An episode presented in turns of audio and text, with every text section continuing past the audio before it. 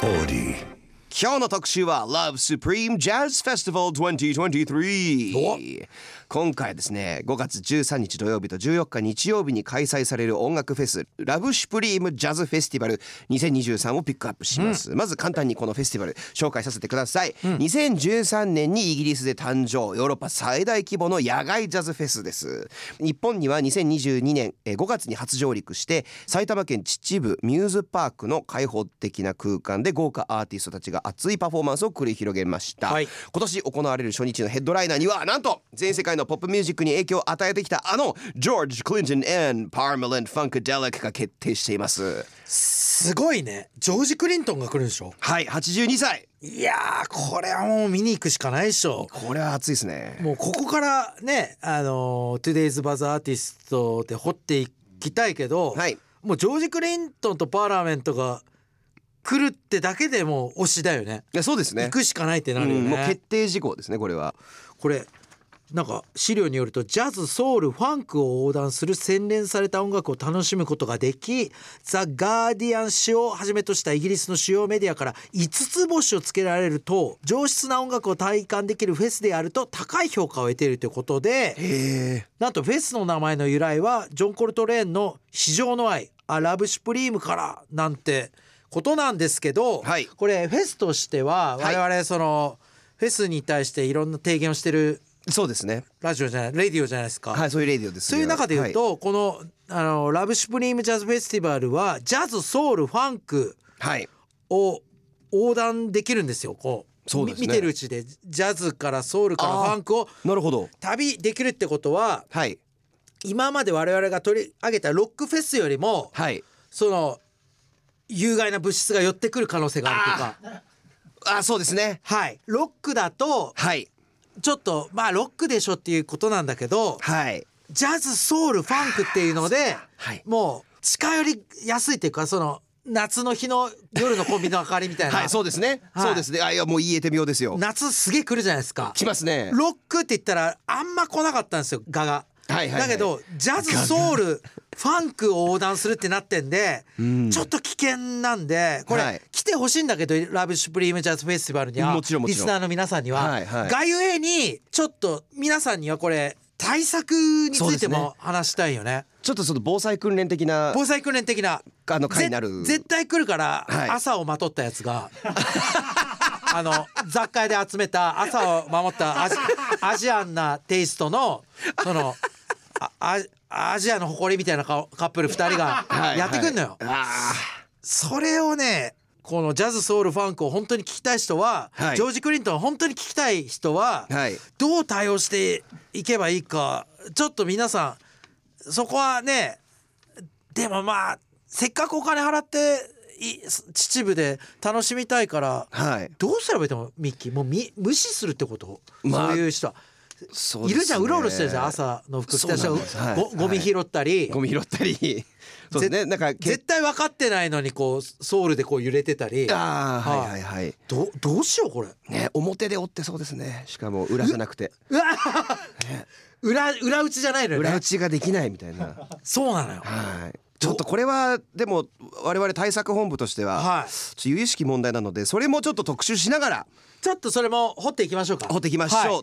さあインター FM からお送りしているライブバズ今日は5月13日土曜日そして14日日曜日に開催される音楽フェス Love Supreme Jazz Festival 2023を特集しています、はいここからは初日のヘッドライナーを務めるジョージ・クリントンをピックアップしていきたいんですが、えーその前に中野さんなんかはい今曲の間にちょっと作家さんとい今までのその「ラブシップリメジャーズフェスティバルの客」お客さんの様子の写真を、はいあの探してくれまして、はいありがとうございます今見たんですけどちょっとここで謝りたいというか、あはい私はちょっと勝手になんか朝をまとったそのはいゴミ拾いを中心とした、はいあのーなんですよ考えなんていうのかなそのボソボソってしゃ日本のそのボソボソって喋る芝居の映画を見見が ちなそのなんかなんかなんか黒沢とかも知らずに、はい はいそのそそれ以降の邦画を見がちなやつが集まってるっていう、ちょっとそこを勝手に懸念してたんですけど、はいすいませんなんか結構ねいい感じのお客さんあー客層というかそのラブシュプリームジャズフェスティバルっていう五感から想像するお客さんとは違いましたね最初このタイトルから来るであろうお客さんよりよりこれいい意味で、はいお祭り感があるというかあ普ー通になんか来たよって感じの人もいるんですがはいこれがちょっとね新しい問題にぶつかってしまいましておまあこれはこのフェスティバルがどうじゃないですよ。はいがゆえに僕が勝手に先回りして危惧してんですけど、はいあのーいわゆるフジロックとか様まあフジロックですねフジロックにはそういう朝起きた下北沢のはいそのボソボソっとした芝居はいを芝居というか映画を見る人が来がちだったんですけどこのフェスティバルはちょっと怖いのがはいなんていうのかなちょっと素朴に楽しみたいじゃんはいそうですねジャズとかファンクを。もちろんもちろん外縁に気をつけなきゃいけないのが、はい素朴なふりして近づいてくるなるほど新しいタイプの敵という かのはいそのあーうんまあまあまあまあそういうことですよあんま深くはなんか組んでく 組んでください組んでください見えざる敵と戦わなきゃいけ見ないえざるということですね敵がなんかあらさらなる敵がさらなる敵がまだ分かりやすかったですよ今までのフあーフジロックに来てた敵は。はいはいですけどこのフェスを俺守りたいから守りましょでわかりましたじゃあ簡単に言うと、い変な勧誘には気をつけてくだうさいわかりましたはいはい、マジで音楽ってすごい大事なものだからはいそうですよそれを利用するのは絶対良くないマジではいはですありがとうございますありがとうございます以上対策本部からでした、はいえーまずですねジョージ・クリントンとはどんな人かというとですねえー1941年生まれアメリカロースカロライナ州出身ですね、はい70年代からファンクの古典とされるパーラメントファンカデリック P ファンクオールスタすーげなえオールスターズなどを率いてファンク帝国を築いた P ファンクの中心人物です90年代に入ってからも若手アーティストからリスペクトを受けて、代表曲の「アトミック・ドッグ」がヒップホップの、ね、サンプリングネタとして大流行しました、常に現在進行形のファンクを作り続けているミュージシャンそれがジョージ・クリントンいすげえもうファンクっていうのはですね、70年代前半に生まれたヒップホップに多大な影響を与えておりで今まで多くのプロデューサーたちがファンクミュージックをサンプリングしていますうですね特にドクター・ドレイアイスキューブスヌープ・ドッグなどのアーティストは P ファンクをたびたびサンプリングしているだけではなくジョージ・クリントン本人とも頻繁にコラボしており彼をリスペクトしているということでごいいですわゆる G ファンクって言われたジャンルのヒップホップウエッサイですよね。そうですねウェッサイですよね色的にはあとあれですよレッチリもセカンドアルバムはジョージ・クリントンがプロデュースしてるんであそうでしたね、はい前話しましたもんねそうですそそうでれすあとへーなんだあるな MTV かなんかの授賞式ではジョージ・クリントンも参加して「ギブ・イット・アウェイ」とかやってますからああもうイケイケですよジョージ・クリントン。 82歳ですよさっきも話しましたけどかっこいいクイーンですよ、はい、ということでジョージ・クリントンをサンプリングした名曲を何曲か紹介していきましょうまずこちら「It's a Hundred Miles and Running by the NWA」さあこの曲なんですけど、はいファンカデリックが1975年にリリースした「Get Off Your Ass and Jam」をサンプリングしてるんです、なんかいいですねなんかこうこの曲まあ混沌としたノイジーなギターサウンドなんですが NWA 以外にもパブリックエネミーとか、ほまあ、いや多くのアーティストにサンでプリングすよね、はい、僕なんか今これパブリックエネミーだと思ったんですよ。ああああーやっぱそうなんだ。すげえ。それじゃあ元の曲も聴いてみましょう、はい It's Get Off Your Ass and Jam たまんないねこれ。なんですかこのギタかっこいい。ファンキー。ーいやーなんか本当長野さんも言ってますけど色褪せないですね、色褪せないですね。超かっこいいなんか今やっぱヒップホップやってる人に言いたいけどリスナー のはいあのリやっスナぱーのヒップホップやってる人はりはい限定ではいはいやっぱりヒップホップの元にはファンクがあるわけじゃないですか。はいファンクから聞いてほしいよね。そうですね、うまんちゃんと。あ特にヒップホップに関わるのであれば、かなり曲の音楽の知識がないと、んねサンプリングとかビートメイキングもしづらくなるので、ん絶対ですねそれは絶対です。許さないですよ。必須科目ですから必須科目。適当にヒップホップっていうのは僕はいろいろね今も論争されてますけど、はいやっぱりある程度そういうライセンスはあると僕は思ってて個人的に。うんうんうんじゃないとただの言葉遊びが上手い人だと思うんで、いやーそうですねファンクから聞きなさい。はいはい。お呼わかりまびしたでないよ。ファンクから聞いてから、ファンク聞いて聞けるよってなってからライブハウス聞きなさい。でも、ライブハウスの聴取率は欲しいからライブのチャンネルを合わせて音は小さくしなさい。ぜひそれで、 ええお願いいたし ます。というわけで続いてはこちらの曲紹介しましょう。Me, Myself and I by Della Soul。いや全部すげえな。ーいいっすね。これは、えーファンカデリックがですね、1979年にリリースした Not Just Knee Deep をサンプリングしてるんです。ちなみに、えー Not Just Knee Deep はですね、ブラックシングルチャート1位を獲得し、後にファンクの名曲として、えー広く知られるようになる曲なんですが、これまでにサンプリングされたあの曲の数がですね、なんと190以上あるんですすよ。ごいね。というわけでこれが、えー元の Not Just Knee Deep なんですね。190ですよ。なんかだから本当そのジョージ・クリントンファンカデリックがいかにもう好まれてるかってことですよね。そうですね他にもいろんな音楽が溢れてる中でもうこれでしょってみんながやるんだろう。実すごいで際すよ。はい。したくなるよねこの音は。いや聞いてる確かにすごいいろんなことをなんかアイデアを思い浮かびそうですもんね。ね。想像力がどんどん豊かになりそう。んおしゃれなんかすごいカラフルな人じゃないですか、ん本人そうですね実際にね。実際にでも曲もめっちゃ色がありますねどちらもカラフルってことですよね。すごいですね、さあというわけで最後はこちらの曲紹介しましょう It's Who Am I? What's My Name? by Snoop Dogg きた。ねあの去年でしたっけ料理本を出したスヌープドそうッキでードすッねグ先生ですがこの曲ですよこれはどっちですかこれはこれがあのスヌープドッグのスヌープドッグの方で、ああこれかそうですよはいはいもうはいスヌープドッグといえばの言えばだはい。これですね、えー先ほど紹介したジョージ・クリントンの代表曲「アトミック・ドッグ」こちらをサンプリングしてますこれですねうわ「すアトミック・ドッグ」すごいですねわーすげえ曲の名前も「アトミック・ドッグで」ねえアトミック・ドッグ」犬のドッグですよねはい、アトミック・ドッうわグー運命のようですねそうですよそれをサンプリングするのがスヌープ・ドッグなんかこの後同じドクター・ドレイプロデュースでエミネムが出てくるじゃないですか、はいで「スリーム・シェイディ」って言ってなんか「僕の名前は」とか言ってる時、はいここの流れなのかなって思いましたもんね「フーアムアイ」っつって。ああなるほどっていうかあれなんかねラッパーっていうのはまず自分が誰かっていう自己紹介で始まるんですかねでもそうかもしれないですねロックは大体ファーストアルバムの名前が自分たちのバンド名じゃないですかあー確かに確かにでラッパーは自己紹介するんでしょうねファーストシングルがそうファーストシングルっていうかそういう曲が絶対あるよねありますねだってめちゃくちゃいいなこの歌あそうですよだってええーとエミネムの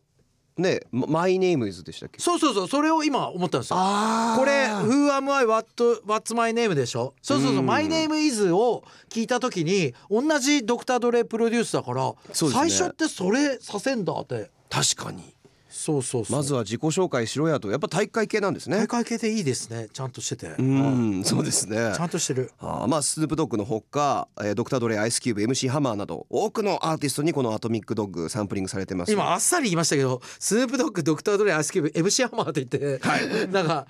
き急になんか親しみある人の名 前なんかなんか嬉しかったです今ねあなんか片肘ちょっと張って今放送してたんで、はいはいはいあ MC ハマーだと 思ってなんかなんか知り合いの兄ちゃんもねなんかこのぐ組織に入ってたんだみたいな、まあ、バイト先で一緒だった人みたいな 雰囲気になりましたけど。すごいですよ、はいあのあれなんですねアトミックドッグ R&B チャートでは1位を獲得して、えでもポップチャートでは101位うーんえー、何なんですかね何なんだろでやっぱサンプリングされるから本当音楽がめちゃめちゃ好きな人たちが愛してるようなうすごいですね感じなんですかね、だからこそずっと現役でね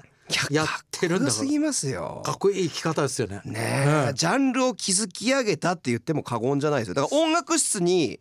そのバッハとかんの肖像画の横いやに本当ジョージ・クリントンいるべきなんですよそういう人ですよねはい日本の学校の音楽室まだないですよジョージ・クリントンちょっとおかしいしあとやっぱりその肖像としてはいカリスマとか伝説みたいな人はいっぱいいるじゃないですか、はい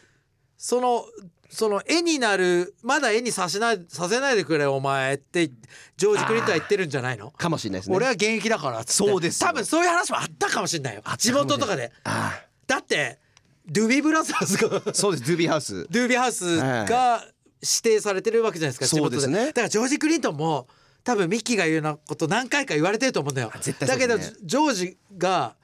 切れてんじゃないおあおあ前まだ俺はそっちじゃねえぞっていうおいおいおいとすごいやそうかもしれないそうでいすうねかっこよさがあるね長野とミッキーがお送りしている InnerFM Live Buzz 今日は5月13日土曜日と14日日曜日に開催される音楽フェス、Love Supreme Jazz Festival 2023を特集しています、はいさあここからはですね長野さんと私、ミッキーが個人的に気になるアーティストをピックアップしていきたいと思いますはいなのちょっで、とねどうですかえっとはいじゃあミッキーから聞きたいあ私ですか僕ははい正直言うとジョージ・クリントンについても詳しくはないんだけど、でも存在としてジョージ・クリントンとかしか分かんないんですよねああなるほどだからミッキーのなんかおすすめとかは僕はですねはいちょっとめちゃくちゃあの最近その知ってはい聞きまくってるアーティストがいて、え何ドミ &JD ベックシアターステージ Day1、はい5月13日土曜日に、えー出演するんですが、はいえー初来日公演です。おうキーボードのドミドミールナ、えーフランス出身の方ですね、とドラムスの JD ベック JD ベックはテキサス出身ですによる2人組のユニットえで、キーボードとドラムはいはあそうなんです。まあ、超超ジャズです、えー、2022年にはアンダーソン・パークがユニバーサル・ミュージックと新たに立ち上げたレーベル Ape Shit Inc. と名門ブルーノートレコードからデビューして、えー先日のグラミー賞新人賞にもノミネートされたんですが振動おユニットですプロディジプロディジーですそうです あのすごいんですよでドミー・ルーナがーはい3歳からピアノ始めて、 3歳からは5歳になって大学生になるんですよ